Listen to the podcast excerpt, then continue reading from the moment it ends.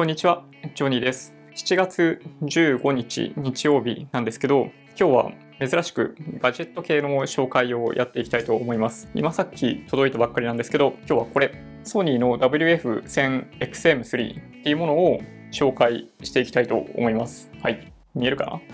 で、これ、そうなんですよ。あの、結局買っちゃいました。以前に、嫁に、嫁にヘッドフォンタイプのモデル番号忘れちゃったんですけど、あの、一番新しいやつ、ものすごいノイキャンが効いてる、ものすごい高評価のモデルがあるんですけど、まあ、それをプレゼントしたことがあって、でね、それ試しにね、使ったらめちゃめちゃ性能良くって、なんか惚れ惚れしてるんですよ。で、なんか、プレゼントとしてあげていたにもかかわらず、すげえ羨ましいなと正直言うと思っていて、今ね、僕、BOSE のクワイエットコンファート35っていうオーバーヘッド型のヘッドホンして、まあ、ノイキャン効かせて聞いてるっていうのが普段のスタイルなんですけど、夏になるとどうしてもね、やっぱり蒸れて暑くなる。通勤中、会社に着いた頃には耳の周り汗かいてるみたいなことになってきちゃったりするんで、そういう時はこれまであの Apple の AirPod を使ってたんですけど、あれね、やっぱね、ちょっと落ちやすかったり、もう使い始めてから多分3年とか経って、バッテリーの持ちもあんまり良くない。で、ノイズキャンセリングみたいな機能も入ってなかったりするんで、なんかそういう意味では、ちょっとね、機能面では結構不便があるんですよ。で、それに比べると、なんかね、こいつはもうフル機能ですよ。そういう意味でいくと。なので、今日はね、これを、今日はですね、これをご紹介していきたいと思います。ちょっとね、まずは、開封、ひたすら開封、よいしょ。ほい。ほい。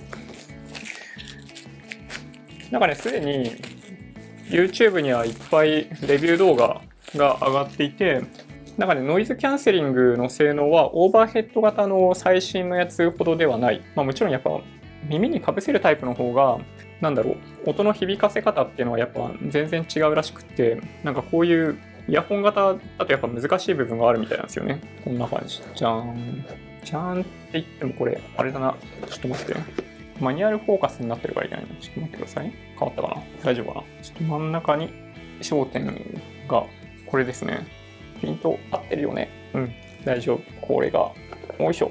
じゃーん。こんな感じ。こんなのに入ってますね。なんかさ、箱の内側にこれ、あれだね。あの、カラーチャートがついてんな。これ何のためについてんだろう。まあ、いいか。これ製品、製品のあれかな。印刷のチェックのためにこれついてるのかもね。で、本当に最初に簡単な説明。スタートペアリング。ん？全然わかんねえと思ったら、これ何語なんだろうね、これね。電源オンと接続3分の1。なるほど。これね、すげえめちゃめちゃ高級感あるじゃないですか。わ、やば。これですね。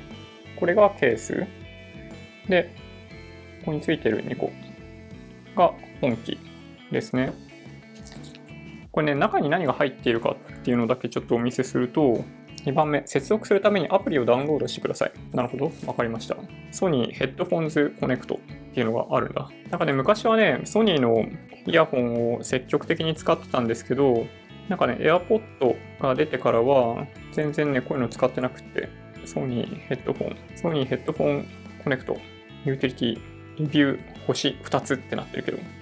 で、ヘッドホンを取り出すことで電源が入ります。ということになっているそうです。このヘッドフォン、ヘッドフォンコネクト、こういうアプリで接続、設定ができるみたいですね。同意します。始める。プライバシーポリシーを確認してください。はい。確認しました。これね、確認絶対しないですよね。同意して始める。通帳、通知送信を許可しますか？ちょっとね、可しないとしたいところですけど、ちょっととりあえず許可します。ヘッドフォンの電源を入れてください。ヘッドフォンの LED が青に点滅したら次へボタンを押してください。わかりました。えっと、これどうなんだろうな。ケースにそもそも充電がされてるのかどうか。これね、ケース、こうあって、これ今、左側入れました。で、右の耳をつけたら、今これ赤になってて、右もついたんだけど、これでね、多分充電中ってことなんじゃないかな。で、これ、端子、ここにあるんですけど、これね、USB Type-C なので、そうですね。最近は USB Type-C のもの多いですよね。なんだっけ？ヘッドホンを取り出すことで電源が入ります。わかりました。ヘッドホンを取り出す。取り出す。取り出しました。で、電源が入る。あ、青く光ってる。青く光ってる。これね。ピカピカピカピカって。青く光ってる。そうしたら、次へボタンを押す。認識された。見えないよね、明るすぎてね。タップして登録。接続中、接続中、接続中。WF1000XM3 と出てきたので、これを選択する。アップがインストールされてません。ん？インストールしたつもりなんだけどな。無視。登録完了。なんかちょっとバグかな。OK。セットアップを開始してヘッドホンの機能を最大限に利用しましょう。これはちょっと耳につけた方がいいのかな？すでに。こっちが左、こっちが右これ何？ど、どういう感じで耳につけるんだこれ？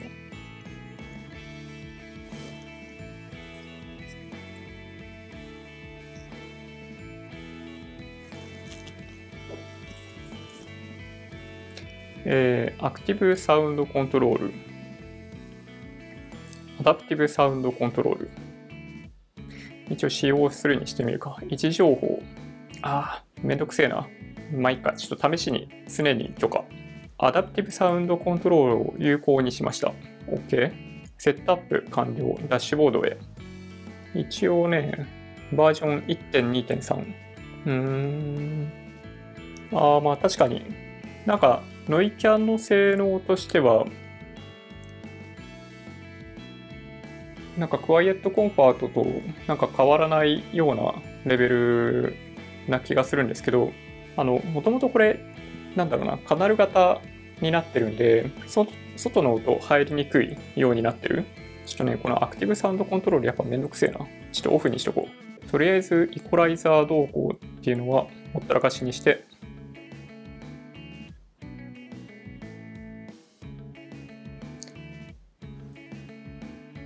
よし、OK。ちょっとじゃあ、なんかね、つけ、つけ、これ付け方これで合ってんのかな？付け方がね、よくわかんないな。まあでもハマってるってことはこれでいいのかな？正しいエンビエンサウンド。いや、大丈夫です。あー、すごい。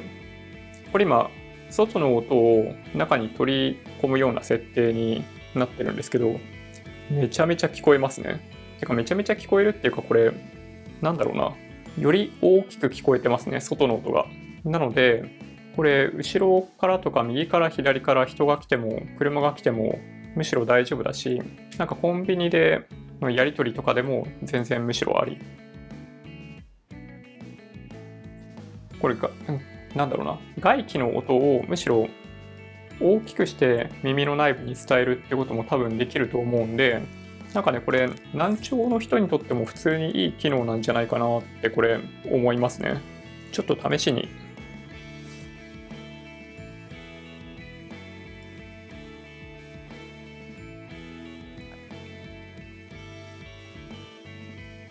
ん？どうやって切り替わるんだ？あ、で、再びノイキャンモード。ちょっとね、音楽を試しに聴いてみたいと思います。なんかしょうもないんですけど、なんかね、ふとしたタイミングに YouTube のレコメンドで、ブリリアントグリーンが出てきたんですよ。なんかね、2014年かなんかの映像、5年前なんですけど、なんかね、クオリティ全然下がってないって言ったらめちゃめちゃ言い方失礼かもしれないですけど、すごい良かったですね。で、その映像を見てからなんか、どうしても聞きたくなっちゃって。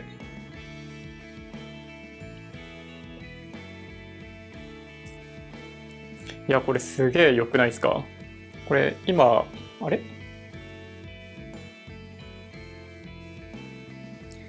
これね、今使ってみたら、なんか普通に音いいですね。なんかこれずっと使ってた BOSE のクワイエットコンファートとの比較でしかないですけど、これめちゃめちゃいいと思いますね。なんかちょっとね、音の特徴が違うので、BOSE とソニーで若干、どっちがいいとか悪いとか言いにくいですけど、でもね、そういうレベルですね。ヘッドフォンと比較しても全然劣らない。これすごいいいですね。なんかね、そのブリグリの川瀬智子の声がめちゃめちゃいいですね。いやー、なんかちょっと20年前を思い出す最高ですね、これね。という、まあなんかそんな感じです。なので、これね、取り外すと勝手に電源が外れるような、まあ、設定になっているらしくて、このケースに入れて、まあ、とにもかくにも充電をしておけばそれで OK みたいな感じですね。ちょっとじゃあ、ここから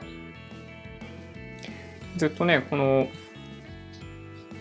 AirPod を持ち歩いてたんですけど、こっちに切り替えて、ちょっとしばらく生活してみようかなと思います。はい。じゃあ、まあ、この続きは、また音楽とか1日1週間生活した後で、また改めてレビューというか、感想を動画に上げたいと思います。はい。では、じゃあ、そんな感じで、まあ、普段投資系動画多いですけど、ガジェット系もたまに上げたりするんで、もし興味がある方は、チャンネル登録お願いします。もし今日の動画が良かったっていう方は、ぜひ高評価ボタンをお願いします。